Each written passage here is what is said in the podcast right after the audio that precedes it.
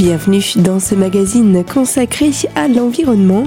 Le 26 janvier dernier se tenait au Centre des Congrès d'Épinal la 11e édition du Salon Planète et Énergie. À cette occasion, un cycle de conférences a été organisé par l'Agence locale de l'énergie et du climat d'Épinal Centre-Vosges, l'ALEC.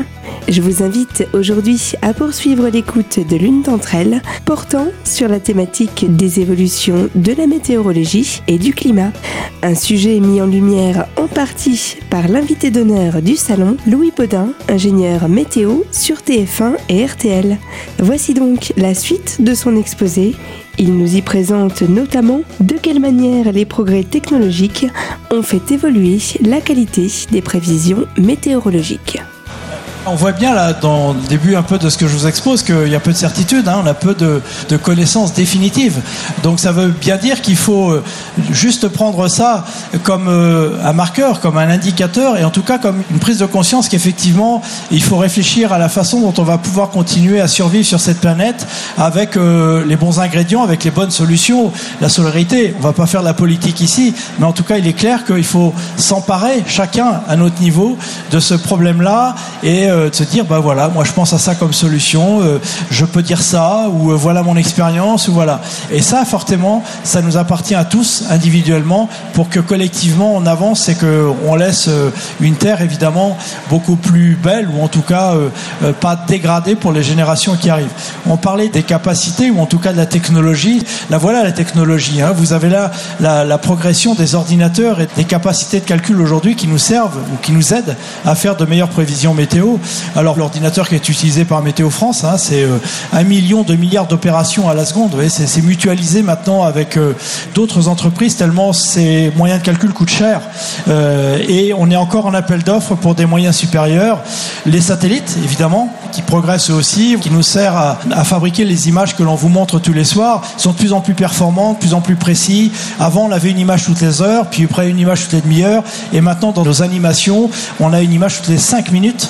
Et, 1000 euh, par jour. Voilà, hein, et peut-être que bientôt, on en aura encore plus un petit rappel parce que alors ça, euh, c'est quelque chose qui revenait aussi régulièrement en me disant, mais Louis, quand même, à Noël, avant, il y avait de la neige. Quand j'étais petit, je me souviens, moi, tous les Noëls, il y avait de la neige. Et ben voilà, ça m'a tellement énervé, si je puis dire, que on a fait le relevé des épisodes de neige depuis 1950. Euh, Combien il y a eu de Noël blanc, y compris dans le Nord-Est. Hein, vous êtes ici dans une région où il y a euh, plus souvent de la neige en hiver. Bien regardez comme à Nancy, là où on en a relevé le plus sur ces années, il n'y en a eu que 15. Donc voilà, hein, pour faire tomber une légende, non, avant, il n'y avait pas de la neige à Noël et puis maintenant, il n'y en a plus. Ça a toujours été très erratique. Hein. Si vous faites le compte, 15 sur 70 ans, ça veut dire en gros un Noël sur 5 où on a eu de la neige. Voilà. Et je laisse à la disposition qui veut, si on ne me croit toujours pas, les relever depuis toutes ces années dans ces différentes stations. La variabilité naturelle, c'était un 26 janvier à Épinal. Il y a tout eu. Hein. Il y a eu euh, du froid en 2000, moins 12 degrés.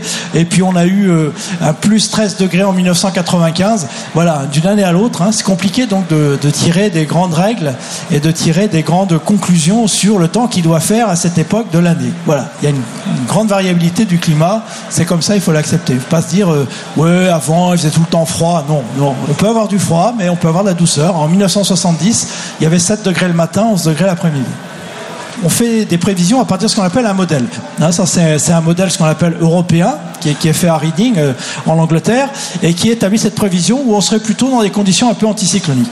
Et puis, j'ai un autre modèle, qui est un modèle américain, sur euh, notre travail. Et puis on voit que l'anticyclone en question, là, il est plutôt sur l'Angleterre et que du coup sur la France, ben là, on aurait un petit épisode de froid. Donc dans notre travail de prévisionniste, c'est très compliqué parce que à partir d'un même état initial, deux modèles différents donnent deux résultats différents. Là, c'est un peu compliqué. Donc ça, ça veut dire quoi? Ça veut dire que d'un état initial qu'on connaît bien, qui sont les mêmes ingrédients donnés dans les deux calculateurs, eh bien, ils n'arrivent pas au même résultat. Donc vous voyez toute la difficulté, la sensibilité de ce paramètre météo dans la complexité pour le prévoir. Et alors évidemment là, à nous de faire le bon choix entre les deux modèles sur cette évolution. Je continue avec quelques notions importantes aujourd'hui. L'évolution des exigences. Pourquoi est-ce que je dis ça? Parce que aujourd'hui, on a une attente autour de la météorologie qui devient presque excessive. Euh, d'ailleurs, j'ai rencontré certains de vous dans les allées, on, me disait, euh, bon alors qu'est-ce que vous faites là? Il y en a marre, la pluie, ça suffit, faites quelque chose, agissez. Bon, je peux pas agir malheureusement, ou heureusement d'ailleurs, c'est plutôt heureusement, mais voilà. Donc il y, a, une attente à la météorologie qui devient un peu déraisonnable. Je prends toujours cet exemple parce qu'on me pose ça, mais 25 fois. En ce moment, c'est les vacances de février qui arrivent. Bon, Louis, je vais à la neige en février, mais est-ce que je vais avoir de la neige? Oui, mais est-ce que j'aurai du beau temps? Aussi Bah, faudrait savoir. Si tu veux de la neige, il va bien falloir qu'elle tombe à un moment cette neige. Donc voilà, faut être raisonnable. C'est-à-dire qu'aujourd'hui, il faut tout au moment où on part en vacances. Alors il faut 50 cm de neige fraîche. Oui, mais moi je veux pas qu'elle tombe au moment où j'y suis. Donc moi, il faut que j'ai le soleil. Pareil, quand on va à la plage l'été, il faut la semaine idéale avec du grand soleil. Puis en même temps, bah oui, mais la pluie, on en a besoin. Hein, si on veut de belles récoltes, si on veut. Donc je pense qu'il faut redevenir un peu plus tolérant et un peu plus, euh, un peu plus, euh, j'allais dire, de bon sens par rapport à cette météorologie. Louis Baudin vient à l'instant d'évoquer à quel point il est encore difficile aujourd'hui d'avoir des certitudes à l'égard du changement climatique. Il a poursuivi son discours en pointant du doigt le côté souvent excessif de certaines attentes de la population face aux données météorologiques. Je vous propose de nous retrouver dans une poignée de minutes pour la seconde partie de ce magazine. Louis Baudin nous expliquera ce que représente le principe de et les axes sur lesquels il repose a tout de suite sur Radio Cristal.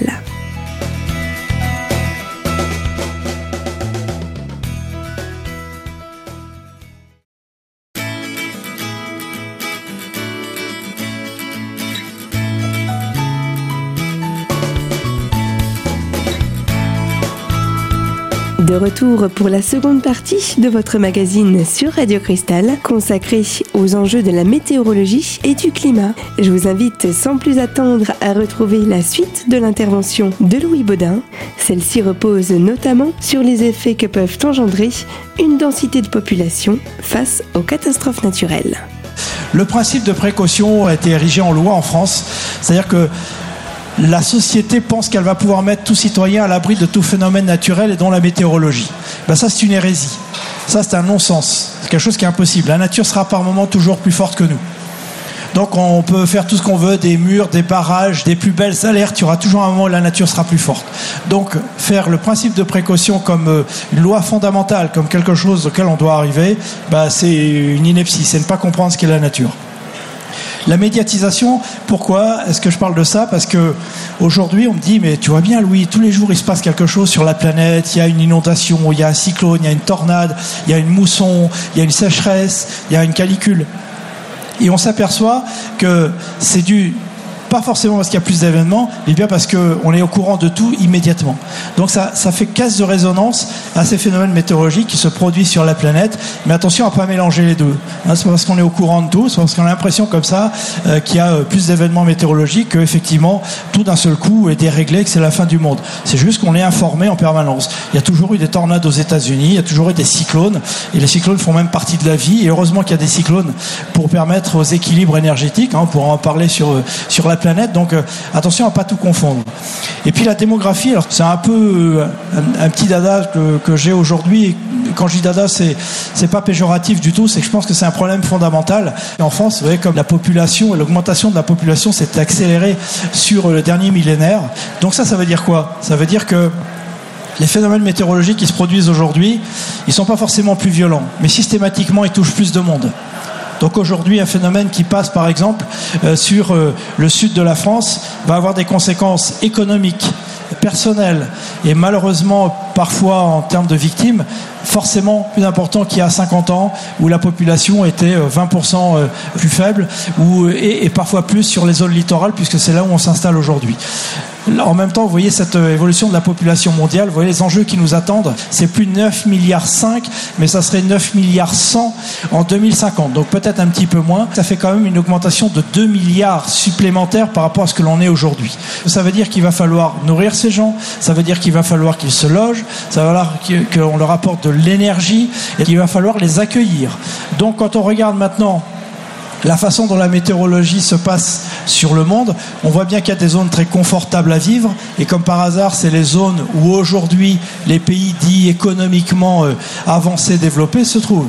Aujourd'hui, on vit nous dans un pays où l'hiver il fait entre 5 et 10 degrés, et puis l'été il fait entre 15 et 25. Et eh ben on peut être très productif. Ce sont des températures de confort. Le même travail ou la, même société évoluant un peu plus au nord avec euh, entre moins 5 et 0 l'hiver et 5 à 10 degrés la journée, ou à l'opposé avec 30 degrés toute l'année un taux d'humidité de 80%, je peux vous dire qu'on serait une société beaucoup moins rentable malgré toute notre bonne volonté. Donc tout ça a créé ces déséquilibres. Comme par hasard, regardez où se trouvent les pays qui aujourd'hui vivent le plus confortablement, c'est exactement dans les zones tempérées. Quand je vous disais que la météo était un marqueur, elle l'est là encore sur euh, les responsabilités qu'on doit avoir à l'échelle mondiale. La France, bah voilà, ça c'est un pays béni des dieux, où là on a toutes les influences, hein. Il n'y a pas un pays dans le monde qui a euh, une telle diversité, 1000 km sur 1000 km. L'influence océanique, méditerranéenne, continentale, vous avez tous les ingrédients pour créer euh, cette diversité de, climat, que ce soit ici dans les Vosges, en Bretagne, soit dans le sud-est, avec toute la richesse qui va avec en matière d'agriculture, de patrimoine, de savoir, de gastronomie, et, et ainsi de suite. Il ne faut jamais l'oublier la fréquence des orages dans le monde. Euh, pourquoi je parle de ça? Parce qu'il y a encore beaucoup d'instabilité et il y a encore beaucoup de méconnaissance autour de ce phénomène dangereux. Aujourd'hui, on a du mal à prévoir la localisation d'un orage, son intensité et ses conséquences. évidemment, où est-ce qu'on retrouve les orages les plus fréquents? Dans les zones déjà sinistrées, autour de l'Afrique, les zones tropicales ou encore les zones qui ont déjà plus de mal euh, à se développer. Voilà en France euh, la fréquence des orages. Quand on remonte dans votre région, on a des orages assez fréquents hein, euh, du côté euh, des Vosges, évidemment. Hein, ça ne vous surprendra pas, les orages les plus fréquents sont enregistrés dans le sud-ouest et le sud-est, mais pas forcément dans le Languedoc-Roussillon. Hein, c'est là où on a ce qu'on appelle les épisodes Sévenol, et c'est pourtant pas là où les orages se produisent le plus souvent. Voilà la fréquence des orages à l'automne dernier. On a eu beaucoup d'orages dans le, dans le nord-est, hein, alors plus du côté de la Champagne, où par rapport à la situation habituelle, on a eu moins d'orages dans le sud et on en a eu beaucoup plus dans la moitié nord. Là encore, hein, c'est compliqué de, de conclure définitivement sur euh, une saison ou sur des prévisions un épisode orageux euh, dans le sud-est. Ça, c'est pour vous montrer la difficulté de prévoir. Je vous en ai parlé tout à l'heure. Hein, on pourra y revenir si vous voulez. Mais euh, on peut prévoir des orages à l'échelle d'un département. Mais dans ce département, on est incapable encore de prévoir où. Louis Baudin vient un instant d'évoquer, à titre d'illustration, la fréquence des orages et les conséquences qui leur sont associées à travers le monde, ce qui démontre une fois encore combien la nature reste indomptable et imprévisible face à l'homme et aux nouvelles technologies. D'ici quelques secondes, troisième et dernière partie de ce magazine consacré au climat avec de nouvelles notions pour expliquer la fragilité de la planète.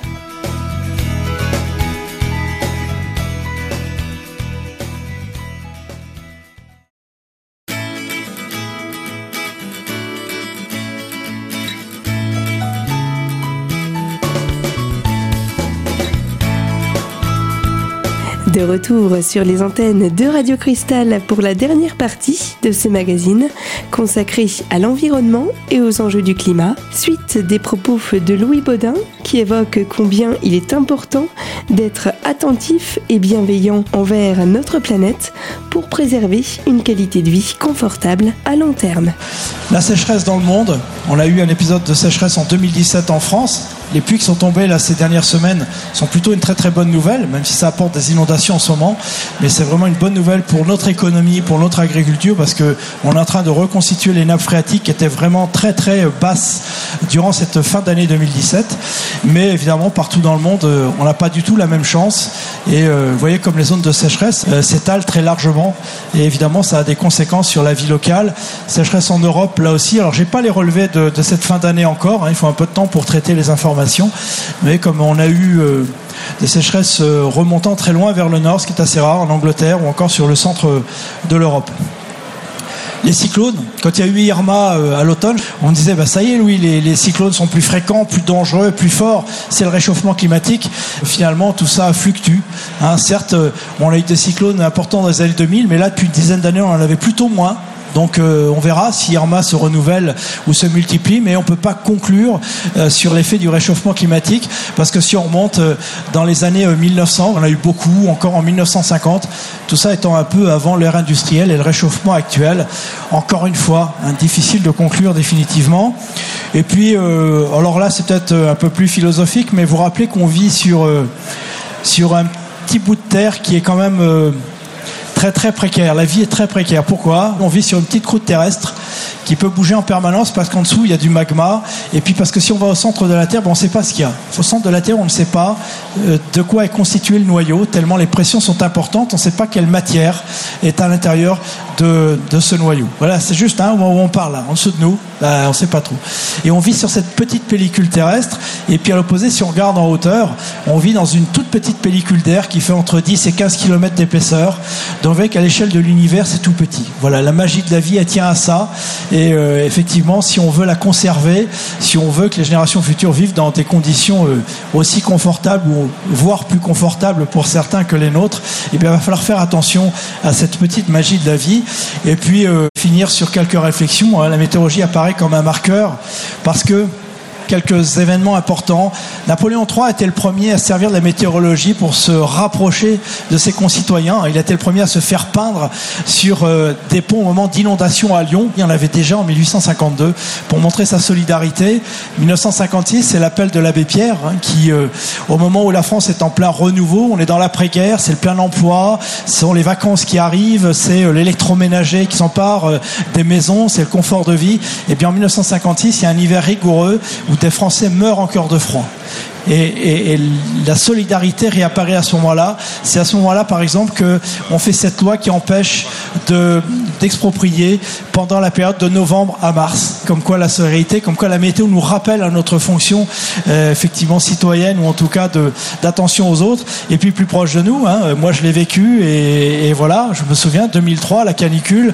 Moi je travaillais, je montrais des cartes jaunes, magnifiques. Il va faire beau, il fait chaud, c'est génial, on part tous en vacances. on a juste oublié que cette canicule qui s'installait, elle pouvait être mortelle pour les personnes les plus sensibles, et notamment pour nos anciens que de plus en plus euh, on laisse et on parque comme ça dans des EHPAD ou dans d'autres centres sans y faire attention. Ben, la météo nous l'a rappelé cruellement ce jour-là, et depuis on a fait attention. Hein, on a mis euh, des moyens en place pour que les gens les plus fragiles puissent être avertis ou qu'en tout cas on fasse attention dans ces moments-là.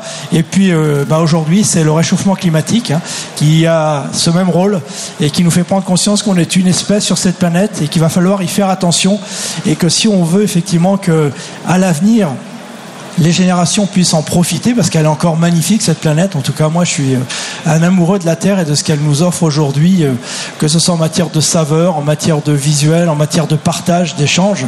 Voilà, hein, on échange aujourd'hui. Euh, c'est grâce à elle, c'est grâce à la façon dont on peut voyager, dont on peut échanger autour de la météorologie.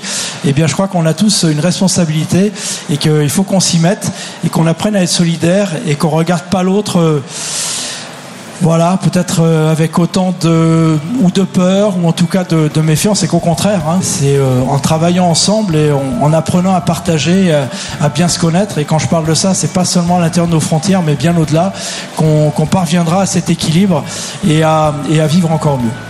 Et c'est sur ces quelques données de réflexion actuelles que Louis Baudin conclut son intervention. Je vous rappelle que Louis Baudin, ingénieur météo sur TF1 et RTL, intervenait dans le cadre d'un cycle de conférences présenté lors du salon Planète et Énergie. Des conférences mises en place par l'ALEC, l'Agence locale de l'énergie et du climat Centre-Vosges. Et je vous donne rendez-vous prochainement sur nos ondes pour un autre magazine et une nouvelle thématique. À bientôt sur Radio Cristal.